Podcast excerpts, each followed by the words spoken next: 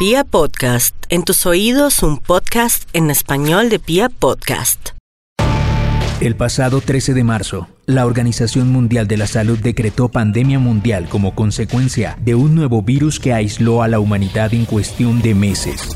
Todos los sectores e industrias del planeta pararon en seco para evitar que el COVID-19 cobrara más víctimas. ¿Cómo ha vivido la economía, la política, la cultura y la sociedad en general este reto? ¿Ahora qué? Hola, ¿cómo están todos? Les habla de nuevo Natalia Ochoa. Estamos en este podcast y ahora qué, analizando las cosas que pasan en medio de la pandemia y pues hoy tenemos un artista con nosotros. Hemos hablado de muchas cosas, de política, de sociedad, de economía, de publicidad y me parece importante que veamos desde el punto de vista de un artista qué es lo que pasa en estos días por sus cabezas, por eh, su economía también, por su entorno. Y pues nos acompaña César López. Gracias César por estar aquí con nosotros y por compartir tu experiencia de cuarentena con la gente que oye y ahora qué. Mm, muchas gracias a ti por abrirme este espacio y además por invitarme a hacer este pues sí, esta revisión, que a pesar de que uno la pasa diariamente, al compartirla, la, también la entiende un poco más, ¿no? Claro. Bueno, pues cuéntanos, César, ¿cómo te ha ido? ¿Cómo te has sentido? ¿Cómo estás primero? ¿Cómo estás tú y tu familia? Estamos bien, estamos bien. Eh. mira, hay una, hay una cosa que yo he entendido un poco en mi oficio y en mis viajes y en mi cosa de, de trabajar en temas sociales, y es que una de las cosas que más duele no es no tener, sino no tener para dar.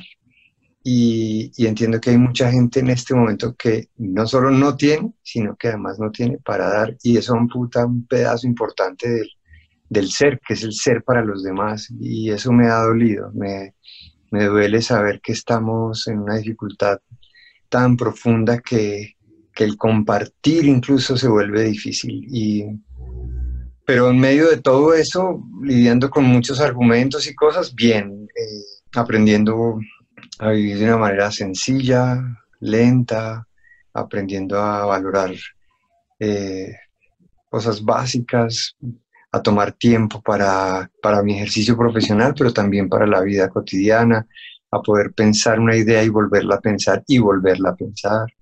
Eh, y a, mira que he, podido en estos días como quitarle la máscara a muchas cosas de la vida y a muchas, incluso a muchas actitudes y formas de ser y de pensar en el mundo que, que antes pensaba que estaban allí eh, simplemente como, como otro punto de vista. Y hoy las veo con mucho más ojo crítico como cosas innecesarias, incluso un poco agresivas, en fin, ha sido un tiempo de una profunda introspección, eh, afortunada introspección, que yo creo que me cambia el resto de vida eh, de verdad, ¿verdad? ¿no? Bueno, pues de esa respuesta que nos das me surgen dos preguntas.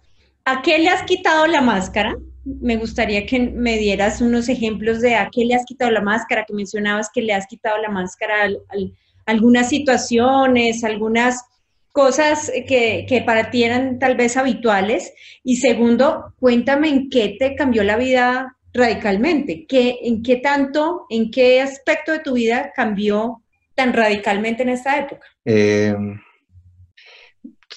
hay cosas, yo le he, seguido, le he seguido el ritmo a cosas muy elementales, como por ejemplo peinarse, bueno, no sé tanto, pero peinarse para el otro lado, cambiar la velocidad del cepillado de dientes, eh, valorar el color de la fruta y de la verdura, eh, pelear con la esponjilla de lavar la losa,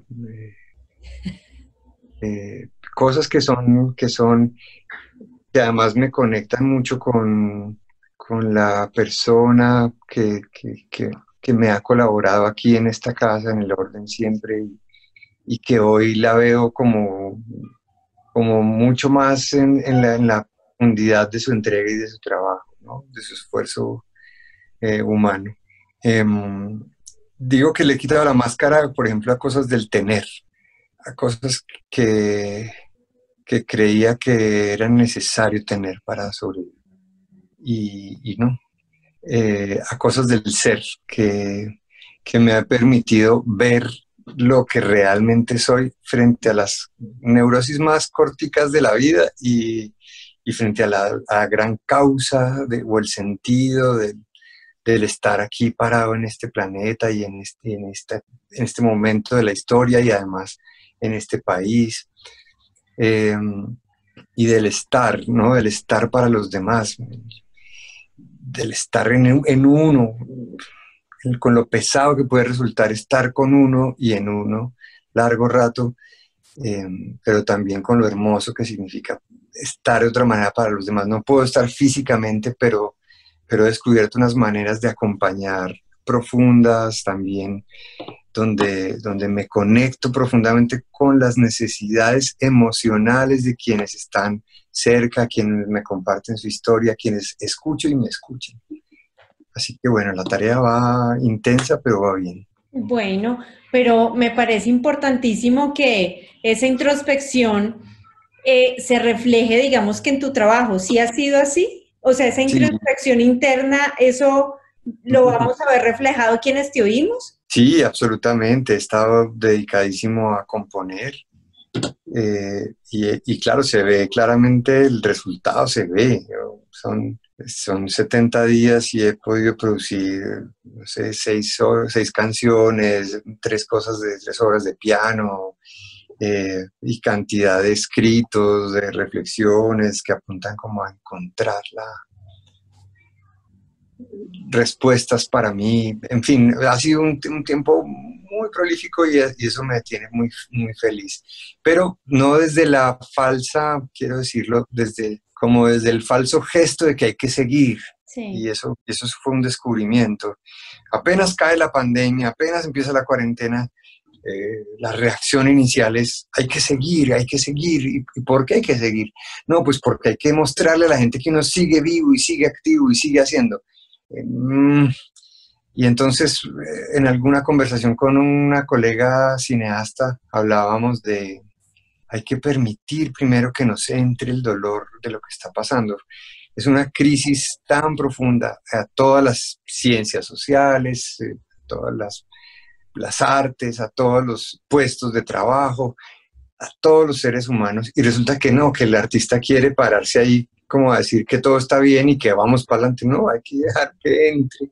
Entonces me dediqué juiciosamente varios días a, a eso, a dejar que entrara el dolor, que entrara la, eh, el dolor por los demás y el dolor por lo perdido y la angustia por, lo, por no saber para dónde vamos y dejar que eso allá adentro se cocine y después desde ahí sí proponer alguna cosa desde el piano, desde la guitarra, desde la canción. Eh, creo que ha sido, no sé si mejor o peor, pero ha sido honesto. Ok. ¿Será que le decimos o, qué le puedes decir a esos artistas que no salieron de esta cuarentena con algo hecho? Porque efectivamente yo creo que hay una presión ahí, no solo a los artistas, a todo el mundo. De esta cuarentena salimos con la biblioteca entera leída o salimos con eh, tres cursos hechos y a los que no hicieron eso y, los, y, dejaron tranquilamente que les entrara el dolor, la alegría, la rabia, lo que pasara, lo que sea que estuviera pasando, tranquilos. Yo, yo, bienaventurado el que dejó eso, que para eso pasara, porque, porque yo creo que nadie va a salir impune de esta, de esta cuarentena. Así te has quedado sentado en una silla o te quedes los, los días o meses que queden, es inevitable que esto te toque el alma y te toque las preguntas más profundas. Em, lo otro sería evadirse, es una cosa que a la que yo le tengo un poquito de miedo y es a salir al otro lado de esto como si nada hubiera pasado. Y, y, al contrario, salir a un mundo un poco más cruel, con más desconfianzas, distancias, exclusiones, pero con la necesidad de producir dinero rápidamente para recuperarnos, entonces eh, aceptando cualquier tipo de, trato, de negocio o de pacto eh, con cualquier, eh, digamos, sin, sin, sin las condiciones éticas necesarias y básicas entonces a eso le tengo mucho miedo. Y, y, ese mundo nuevo posible que hemos, algunos hemos dicho tanto, que hay una cosa bonita después de esto, que hay una reencuentro con el ser, con el estar, con el tener, pues hay que salir a construirlo y eso hay que, hay que, como dicen los países, cacarearlo y hacerlo sonar y decírnoslo y repetirnoslo y hacerlo. Yo me cuido mucho en estos días de que mis sueños o de que mis, ilusiones o mis metas o mis proyectos no vayan a venir contaminados de eso que yo traía atrás, ¿no? Eso, de eso de antes porque no tendría ningún sentido yo estar aquí imaginándome el próximo concierto, disco o, lo que sea, que está hecho con el material que hoy considero estaba equivocado, planteaba o practicaba algunas prácticas eh, que no me hacían feliz, que no eran eh, estética y éticamente viables para lo que yo considero. Entonces, cada cosa que me estoy planeando, que me estoy visualizando hacer, eh, me aseguro de que vengan limpias de, esas, de, esas, de esas anteriores maneras de hacer las cosas. ¿Cómo hace la gente que piensa en esa misma sintonía? Que dice, no podemos dejar que volvamos al pasado, que esos mismos hábitos que de pronto nos hacían una mm, sociedad, un grupo de gente consumista, eh, en fin, vuelvan a aparecer como que, ¿qué se nos ocurre? O sea, ¿qué podemos multiplicar? ¿Qué tips? ¿Qué, nos puede dar un artista para no replicar el pasado y salir de aquí como en una nueva onda? Si yo, si yo en esta densidad apenas puedo expresarme, eh, pero, pero, pero yo siento pero algo práctico, que la gente diga, hoy sí voy a hacer eso para no caer en lo mismo que hacía antes. Una cosa clara, uno tiene que ir un poco más allá de lo que venía haciendo, en todo sentido. Y ese un poco más allá, ojalá sea un poco más allá mm, decente, digamos, bonito, que tenga en cuenta a los demás. Entonces, si yo antes, eh, no sé, acostumbraba a hacer algún tipo de donación, done un poco más. Si yo antes eh, compartía o, pensaba cuando hacía frío, eh, la gente que está durmiendo en la calle, pues hay que, hay que pasar allá un poquito más, no solo a, pensarlo, sino de ir a la, a la, acción. Hay que ir un poco más allá, eso es una cosa contundente. Yo, yo creo que lo segundo es hay que dudar, yo, yo creo que hay que dudar, eh, que poner en, en en entredicho el sistema eh, y, con nuestras buenas preguntas, hacer buenas preguntas, eh, hacernos y hacerle a los demás y hacerle a nuestros líderes sociales y políticos y hacerle preguntas mucho más pesadas para poner en crisis el sistema eh, desde, desde las preguntas.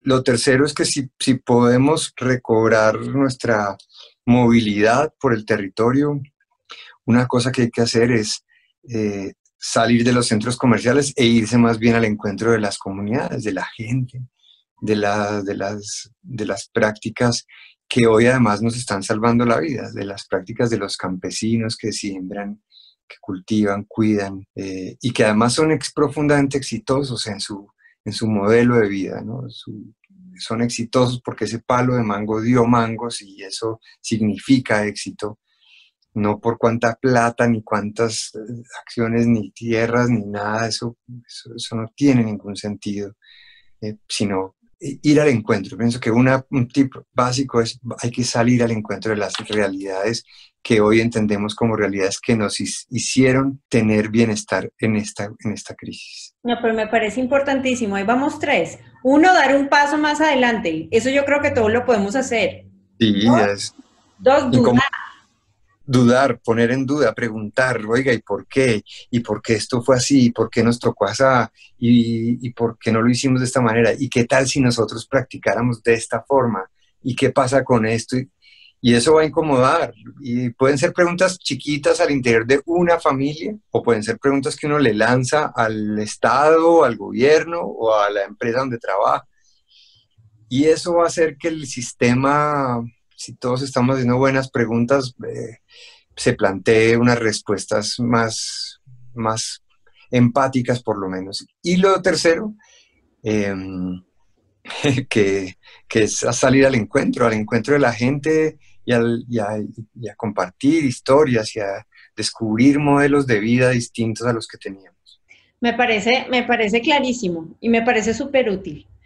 el tema es que no se nos olvide. Pero en Pips me parece que encaja bien, va en buenas pildoritas. Muy bien, gracias.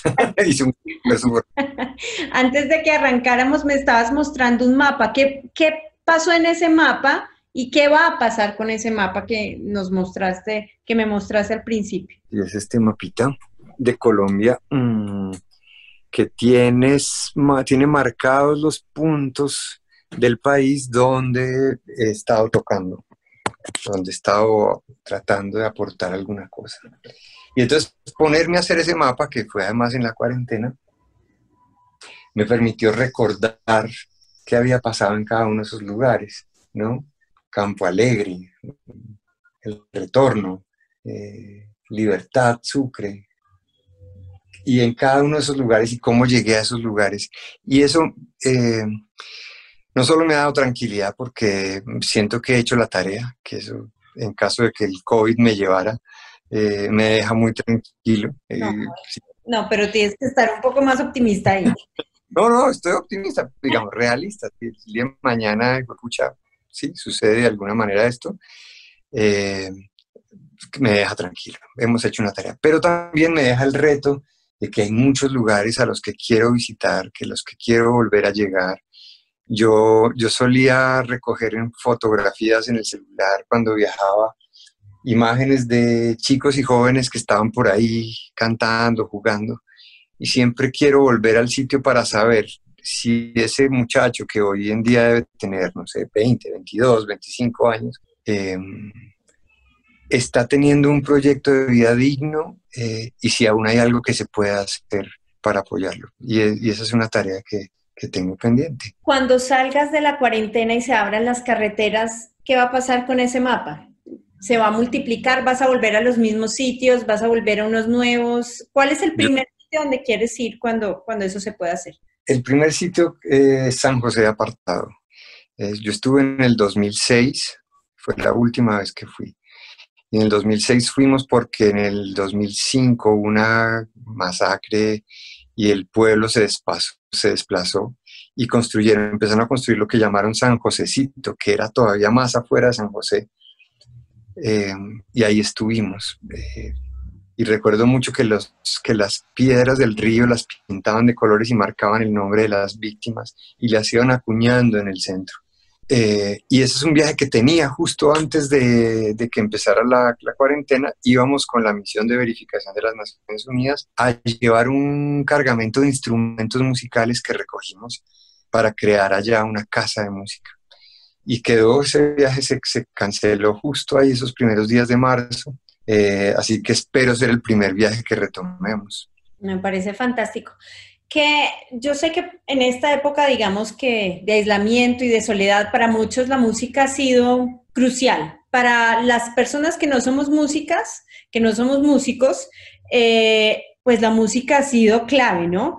A veces estamos de pronto un poco bajitos y ponemos algo de música y sube. ¿Eso pasa lo mismo en un músico? Un músico ya está hasta la coronilla de, de hacer música, entonces, ¿cómo, esos malos momentos. que, también ha sido motivo de toda la, la pensadera. Y, es, yo primero empecé a escuchar las, las cosas que no tenía tiempo de escuchar.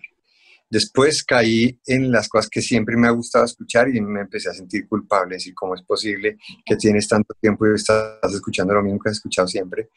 Eh, pero lo que sí tengo ahora es una y yo creo que le está pasando a la gente es una valoración distinta sobre el trabajo del artista o del músico concretamente. Y es que no me imagino, yo, yo suelo oír mucha música justo antes de acostarme a dormir y cuando apenas abro los ojos lo primero que hago es un audífonos y a escuchar. Yo no me imagino la vida sin eso. Eh, y, y, lo que supone además toda esa cadena, desde el acto creativo, la producción, la grabación, la distribución, la... entonces por supuesto que, he valorado distinto el, escuchar los discos. Y, he tenido un síndrome de abstinencia tremendo de no poder ir al estudio, de no poder ensayar con los amigos y por supuesto de no poderme subir a una tarima a tocar, que es una cosa que, además a mí me, renueva, me da, sentido a la vida. ¿Los conciertos virtuales juegan un rol más o menos similar o ni se parecen? al hecho de subirse a una tarima? No, no, a mí, no me parece que tenga ninguna cercanía, ¿sabes? Eh, primero porque está uno en el espacio de la casa y, uno se siente muy confiado y algo que tiene bonito el escenario es que todo es un reto, desde cómo pones los pies hasta cómo se oye el parlante. Entonces, tener un ambiente controlado. Segundo, em, hablarle a una audiencia que supuestamente está ahí, que no la puedes ver. Y después terminar el acorde final y, no escuchar el aplauso también. Eso, eso genera una sensación muy extraña, ¿no? Como que uno mismo tiene que... ¡Bravo! Sí, exactamente. Chan, chararán, chan, chan, chan, silencio. Bueno, esta canción era tal cosa y, venga, vamos con otra.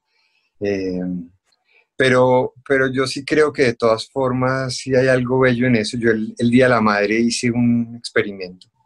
Hice el ejercicio de pedirle a la gente que donara mercados para unas fundaciones que escogimos y que a cambio yo llamaba a las mamás a tocarles el piano. Y estuve llamando todo el día la madre, desde las 7 de la mañana hasta las 9 de la noche, llamé casi 60 mamás y a tocarles. Ya colgaba con una llamada a la otra, me presentaba, mire, yo soy fulanito de tal, eh, su hijo fulanito de tal está donando un mercado a la fundación tal y por eso yo la estoy llamando hoy a tocarle esto que me parece que es muy importante, pero. Y la sensación que tenían esas señoras cuando recibían un ejercicio en vivo de una obra original, de un, poquito de arte, era, era sentir que le estábamos regalando oxígeno, una experiencia estética, una, una, caricia al alma, alimento, digamos, que se iba a convertir al final de la cadena en atún, en, pasta, en huevos para una familia, pero que para uno le estaba dando alimento para el alma a esa señora. Entonces, fue un ejercicio muy, muy precioso. Qué lindo. ¿Y qué le decían las mamás? ¿Qué decían las mamás? Ay, pues había de todas, unas que, me regañaban, usted por qué me está llamando yo así tan fea que estoy hoy, no sé qué, y, otra que como que no le paró muchas bolas, está la que, eh, oiga, pero usted está muy bonito, venga, lléveme su teléfono, y otras que le decían a uno, venga, espere, cuente, explíqueme qué va a tocar, y esa hora cuando la compuso, pero hermosísimo, hermosísimo eh, el humano y el ejercicio individual, que eso tal vez de las conclusiones mías más valiosas es que tuve la posibilidad de, realizar un ejercicio uno a uno eh, en una intimidad con un ser humano X que yo no conocía, pero que al final termina uno sintiendo que hay conexión. No, qué maravilloso. Con esta época con esta época eh, en la que los economistas dicen que nos vamos a, devolver, vamos a tener un retroceso de 20 años en el tema económico, a las personas que trabajan por, eh, por las comunidades más afectadas, por las personas que están en la línea de pobreza y demás, se les va a aumentar el trabajo. ¿Eres consciente, César, de eso? ¿Que se va a multiplicar el trabajo? Sí, yo, y, y además consciente de que de que después de esto viene una... En estos días estaba oyendo a alguien que, preguntaba, le, preguntaban qué viene y, eh, contestaba y decía, pues pensemos de dónde venimos. Y yo, y yo tengo que decirlo, nosotros veníamos de un, yo personalmente veníamos de un ejercicio de reclamo social, de marchas de noviembre, diciembre, enero, febrero, entonces, y quedamos como congelados en el tiempo con un reclamo social que no desaparece. Eh, entonces, no solo tendremos que, seguramente, no digo yo, sino que siento que todos querremos volver a, reinterpretar ese reclamo social, a ver cómo es, sino que además se, se suman duelos, mucha gente que tuvo que ver morir a su familiar o, y que no lo pudo enterrar, eh, gente que quedó sin trabajo y que eso le, le genera mucho dolor, sensación de fracaso y todas esas emociones revueltas, más las que traíamos, se van a expresar. Y ahí yo siento que el artista o los artistas tendremos una tarea muy importante de reconstruir un país emocionalmente roto que necesita volverse a querer, volver a creer, volver a confiar, sentirse a gusto, eh, escuchar sonidos que le, que le acompañen un amanecer distinto. y seguro esa obra de piano que has compuesto en estos 70 días nos va a ayudar, ¿no es cierto? De eso se trata. Esto es como la obra maestra de la cuarentena de César López. pues, quiero entenderla así, ¿sabes? De verdad, verdad, verdad, quiero entenderla así, porque, porque sí que le he dedicado camellito a eso, le he dedicado mucho tiempo. Eh, todos los días sentado buscando la nota, el acorde, me estoy repitiendo, no me estoy repitiendo, hoy estoy más triste, entonces esta parte que estoy componiendo viene más triste, pero, pero acuérdese que estamos en esto. Y, de pronto, hoy que la oí por primera vez completica, mm, me recordó a una, a una escena que tuve que vivir en una favela de Río de Janeiro y era, nos habíamos metido a trabajar con unos chicos para sacarlos de las pandillas y tal, y, tiroteos y cosas como muy densas, y entramos a oírlos tocar y tocaban una cosa de una alegría. Y yo decía, ¿cómo es posible que en medio de tanta angustia y dolor eh, la música manifieste tanta alegría y esperanza? Y hoy siento que me pasó, de una manera casi que sin proponérmela, yo escucho una obra que está cargada de un, de un toque de esperanza importante sabiendo que hubiera podido componer una cosa triste, densa, con acordes enredados, en fin. Así que te la compartiré para que la oigas y me des también tu opinión. Claro que sí. ¿Dónde la vamos a poder oír todos? ¿En qué? El próximo domingo la voy a subir ya a todas las plataformas. Muy bien. Y la canción de Poligamia, que en la cual estás involucrado también, por supuesto, es una canción muy de esperanza, ¿no? También muy en ese sentido. Sí, es, es un texto que yo había escrito en el 95, imagínate, y era un texto que, estaba, pues sí, eh, estaba hecho en un momento muy particular también de mi juventud. Yo tenía en ese momento 20, no sé cuántos, y... Em, y mira que nos pusimos a hablar, bueno, ¿y qué? ¿Qué hacemos? Y tal. Y Poligamia nunca hizo canciones sociales, de mensajes sociales, ni nada. Pero teníamos esa cosita guardada.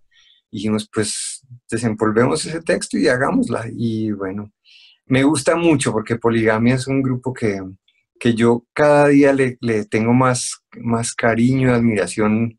No, no solo porque sean los amigos con los que aprendimos a tocar, sino porque cada, cada uno ha hecho de su vida una obra digna del oficio, ¿no? Y eso, me siento orgullosísimo estar al lado de esos personajes y verlos tocar y sentir que, se les siente toda esta vida de, de ires, venires, de apuestas, de pérdidas, de ganancias. En, su manera de interpretar, es, es bellísimo. Pues qué maravilla, porque esa canción ya, ya se ha convertido como en ícono también de mucha gente de esta cuarentena, eso me parece muy importante. César, muchas gracias por habernos acompañado por esta charla tan, tan divertida también. y tan Los tres tips, no los voy a olvidar, están ahí clarísimos. Gracias a ti por porque eso que tú estás haciendo, esas entrevistas, hay que decirlo, son la manera en que vamos a encontrar la salida de este laberinto. Y es, entonces tú oficias como la aguja y el hilo. Aquí llegamos nosotros rotos, en, trapo, eh, con preguntas y tú vas una entrevista tras otra cosiendo una cosa con otra y es la que nos va a dar abrigo y, insisto, esta es la manera en que vamos a encontrar salida entre todos botando lucecitas eh, para encontrarle un, un, sobre todo una salida digna, ética y amorosa a todo esto que estamos viviendo. Y gracias por eso que estás haciendo. No, gracias a ti por tus palabras y sí, de eso se trata, de ir encontrando respuestas. Respuestas a todo esto. Un abrazo muy grande, César. Bonita noche para ti y para toda tu familia. Lo mismo. Adiós, adiós. ¿Cómo ha vivido la economía, la política, la cultura y la sociedad en general este reto? Ahora, ¿qué?